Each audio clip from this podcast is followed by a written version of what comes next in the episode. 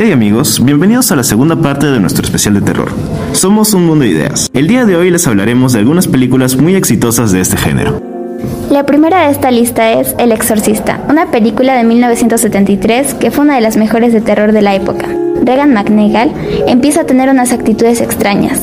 Su madre cree que son comportamientos normales por la pubertad. Los doctores le hacen diferentes exámenes porque sospechan que puede tratarse alguna lesión en el cerebro. Los sucesos paranormales continúan y cada vez más violentos. Al agotarse las explicaciones médicas, un doctor le sugiere un exorcismo ya que parece una posesión demoníaca. La mamá de Regan accede al ver que nada funciona con su hija. El demonio intenta asustarlos haciéndole evitar al cuerpo de la cama, que probablemente sea una de las escenas más recordadas por lo que alguna vez han visto en la película, junto con la escena en la que Regan gira el cuello en 360 grados. El sacerdote le pide al demonio que deje a la niña en paz y que lo tome en su lugar.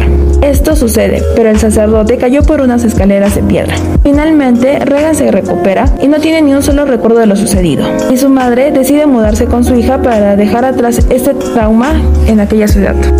A mí me gustan las películas de terror y esta, así sea muy antigua, me parece una muy buena película de esos años. La parte que más me llama la atención y creo que a todos es cuando la chica baja las escaleras de cabeza. Yo en realidad nunca vi la película del exorcista, pero sí la conozco, o sea, sí me suena porque a partir de esa película se hicieron muchas referencias a la chica flotando o vomitando encima del cura. Entonces sí se me hace conocida, pero en realidad nunca la llegué a ver. No me llamó la atención. A mí me parece una película muy aburrida porque aparte de que es antigua, los efectos especiales no están muy bien producidos y pues no me llamó mucho la atención. Yo creo que la producción sí fue muy buena porque para esos tiempos fue una película con mucho reconocimiento y fue bastante famosa. Entonces yo creo que para ese tiempo fueron muy buenos efectos porque al contrario de ahorita, claro, no son casi nada, pero para la época sí. Yo también, al igual que Diego, no, no la he visto, pero sí había escuchado de, de esa película por los varios memes y chistes que hacían acerca de eso. Y también me, vengo a enterar recién de que la niña, yo pensaba que era mayor y tan solo tenía 12 años y eran las cosas que le pasaban eran muy fuertes. It, o en español, eso. La primera versión es del año 1990, siendo esta una miniserie que causó mucho terror en esos años, y estuvo basada en la novela homónima de Stephen King. La historia gira en torno a un ser sobrenatural que adquirió una forma de payaso llamado Pennywise, quien es descubierto por un grupo de niños, mejor conocido como los perdedores. Ellos deciden enfrentarse a él en el año de 1960, en la siguiente versión. Esta historia es narrada en una película dividida en dos partes. La primera en 2017 y la segunda en 2019. Cabe mencionar que no tiene mucha relación con la serie, pero fue sumamente exitosa. Es básicamente lo mismo que la miniserie, pero en esta película se enfrentan al payaso 27 años después y logran terminar con él por completo. Yo vi cuando tenía 11 años, o sea, cuando se estrenó.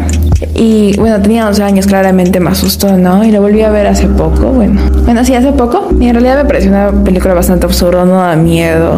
Para mí no tuvo mucho sentido ni el comienzo ni el final. Entonces, desde mi punto de vista no fue muy buena, pero supongo que fue un boom porque en ese momento todo el mundo la quería ver o todo el mundo hablaba sobre esa película. Me acuerdo que ese año, en Halloween, varios chiquitos se disfrazaron de It, o sea, de payasos o del niñito que al principio que salió, George. En mi opinión, a mí me pareció una película aburrida, eh, no me atrapó, o sea, no encuentro sentido a la película y también los personajes, o sea, faltaba desarrollar sus personajes para entender cómo es que llegaron a tener esos traumas. Bueno, a mí la escena que más me gustó, la que se podría rescatar de toda la película, es en el inicio, cuando Georgie sale con su impermeable amarillo a jugar en la lluvia y está con su barquito. Y en la alcantarilla ve un payaso porque justo su barquito había caído. Y aparece un payaso y se acerca y primero le termina, o sea, primero le come su brazo y él trata de escapar, pero después se lo termina como que de comer. Y me dio pena ver esa escena porque, o sea, tenía 10 años y aparte eso también me dio miedo. A mí sinceramente It nunca me gustó. Desde la primera vez que la vi me pareció muy mala, en especial el final, porque claro, te meten la idea de que It es un ser sobrenatural, de que pueda aterrorizar a todo el mundo, y de repente cuatro niños dicen, no te tenemos miedo, y le empiezan a pegar palazos. No sé, me pareció un poco ridículo ese final.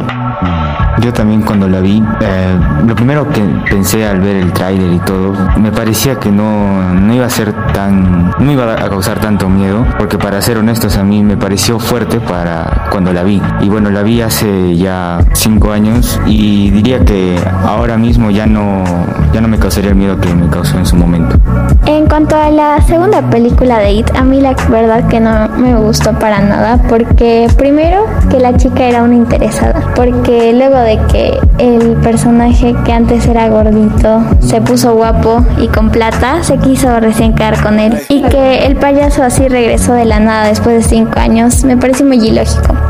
Annabelle 2014. John Farm encuentra el regalo perfecto para Mia, su esposa embarazada, una peculiar muñeca vintage llamada Annabelle. Una noche una secta satánica los ataca brutalmente, provocando que un ente maligno se apodere de la muñeca. Tanto John como Mia mueren la historia con Annabelle continúa, pero esta vez con distintas personas. Lo más aterrador es que en realidad la trama de esta película está basada en hechos reales. La muñeca se encuentra actualmente en el Museo de los Warren. A mí más que todo me gustó la de Annabelle 3 por el hecho de que estaba en la casa de los Warren y ahí estaban todos los objetos embrujados y se arma todo un problema y me pareció muy chévere. Todos los efectos especiales que aparecen ahí me parecen muy bien producidos y como que sí hay buena trama. A mí la película que más me gustó y la única que vi creo fue la cuando una señora la coleccionaba muñecas y su esposo le regala a Annabelle y se le entra el espíritu de una chica que entró a robar a su casa o algo así. Entonces, esa fue la película que más me gustó. Tenía muy buena trama, tenía muchos, muy buenos efectos especiales y pasaron muchas cosas en la misma película, entonces me pareció muy interesante. Yo en realidad a Anabel nunca la vi, pero siempre he escuchado de ella por la noticia que salió hace ya creo que bastantes años, de que la muñeca era real, estaba en un museo y que se había escapado de ahí. Y no sé, en el colegio todo el mundo hablaba de eso y todos estaban súper asustados. Yo la, la película de Anabel fue de las primeras películas de terror que vi en, el cine, de las primeras también que me causó bastante miedo y personalmente me parece una buena película. A mí sí me gustaron las tres películas y son algunas de mis películas favoritas porque siento que la muñeca es muy realista y es algo que yo no podría tener en mi casa por lo realista que es y me daría mucho miedo. A mí lo que más me gustó de la segunda película fue ver por qué la muñeca tenía su imagen y era porque la hija del, del creador de la muñeca es idéntica a la muñeca. Y la que también me llamó la atención es que en una parte hacen referencia a la película de la monja. yo la verdad no he visto aún la película de Annabelle, pero me parece interesante y creo que la podría ver en Halloween. Viernes 13, 1980. El campamento de verano Crystal Lake reabre tras permanecer años cerrado. Gracias a la reapertura del campamento, empiezan a ocurrir sucesos extraños. Aparece un sujeto desconocido para todo el campamento, el cual cuenta con una máscara y un machete. El resto es historia. La película tuvo tal repercusión que hasta en estos últimos años, al saber que un viernes cae 13, algunos se asustan un poco o bromean sobre la fecha.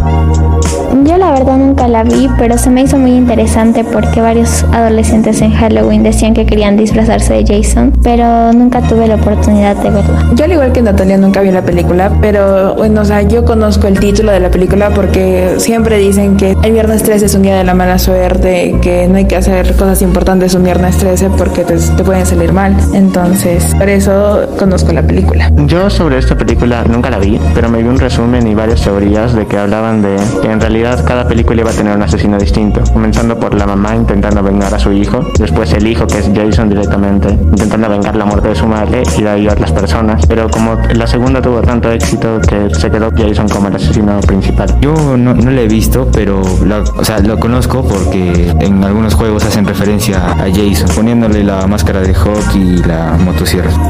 Pesadilla en la calle Elm, 2010. Es una nueva versión del clásico de terror. Con el rostro quemado, Freddy Krueger es el asesino que tiene aterrorizado a todo el vecindario. Este prefiere matar a los demás mientras duermen. En esta escena, un grupo de adolescentes fueron las nuevas víctimas de este asesino, y no hay otra forma de sobrevivir que quedarse despiertos vigilando.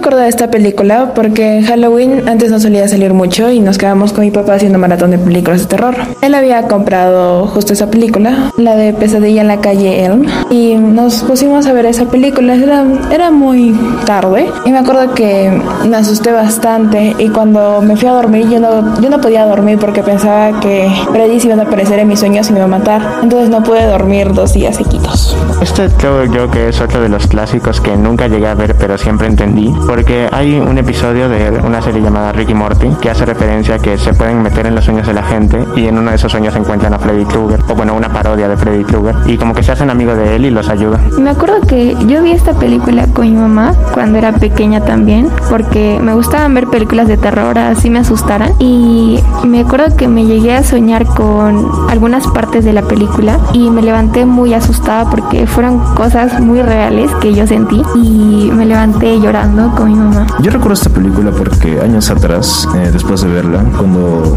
me fui a dormir, eh, soñé con Freddy Krueger que me estaba persiguiendo por la ciudad y corrimos por mucho tiempo y me cansé y luego estábamos cansados. Entonces le dije, espera un minuto, eh, estoy cansado y bueno, descansamos, eh, tomamos agua y sí, me sigo persiguiendo después de eso para atraparme. Sí, de hecho yo también eh, recuerdo que ya hace unos años me, mis papás me vistieron de este personaje para un concurso en Halloween y recuerdo que el maquillaje fue tan, tan bueno, tan realista que gané el concurso y luego de todo eso cuando regresé a mi casa me miré al espejo y era tan bueno el maquillaje que me causó cierto miedo. Me acuerdo que cuando yo era pequeña había visto esta película con mis hermanos y me impactó tanto la historia y cómo Freddy se metía en los sueños de las personas y las empezaba a perseguir que siempre que me iba a dormir intentaba no soñar o no dormía mucho para evitar eso. Y desde ese entonces mis papás me prohibieron ver películas de terror. Bueno, yo nunca me he visto esa película, pero cada que era Halloween y salía con mamá a pedir dulces o hacer una actividad así, miraba a muchas personas vestidas de esa manera y me gustaba mucho y me generó la curiosidad de saber de qué película trataba. Yo tampoco he visto la película, pero vi en Halloween a muchos niños y niñas que se disfrazaban de ese personaje y me causó también cierta curiosidad y me gustó un poco el disfraz porque era como que original y, y daba miedo.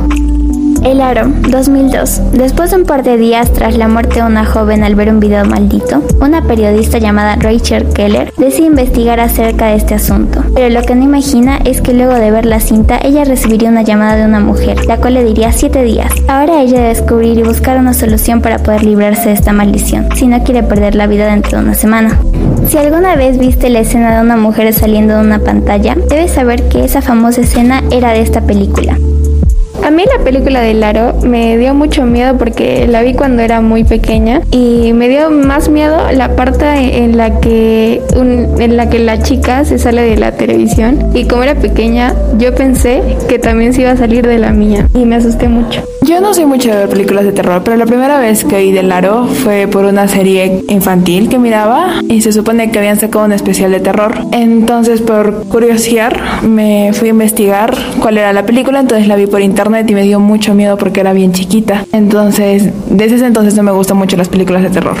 No sé si soy el único, pero siento que las películas de las que estamos hablando son muy clásicas, pero en realidad nunca las llegué a ver. O sea, sé que son famosas porque las referencias que hacen en otras series, en otras películas, por ejemplo en Padre de Familia, siempre salen episodios de Halloween con muchas referencias de ese tipo. Entonces sí, he visto la referencia de la chica saliendo de la televisión con todo el pelo en la cara, pero nunca llegué a ver la película ni la escena original. Sí, yo, yo también digo lo mismo porque eh, a pesar de ser clásicas y muy conocidas, nunca he visto la película, pero la conozco por esa escena en específico. A mí en lo particular me dio miedo que cada vez que llamaran mis papás o yo contestaríamos el teléfono y algo malo pasaría porque eso pasó en la película y yo como era pequeña pensaba que eso era real. Bueno, a mí me gusta esta película, es una de mis favoritas y cada que es estas fechas como Halloween me gusta como que ponerla en las películas que veo ese día y no importa cuántas veces la siga viendo porque me sigue gustando.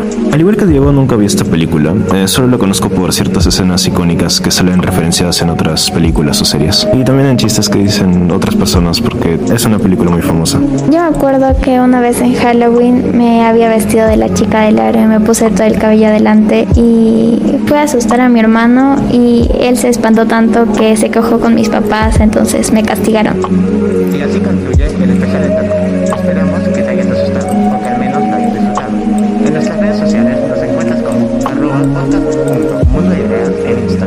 fondo de ideas en el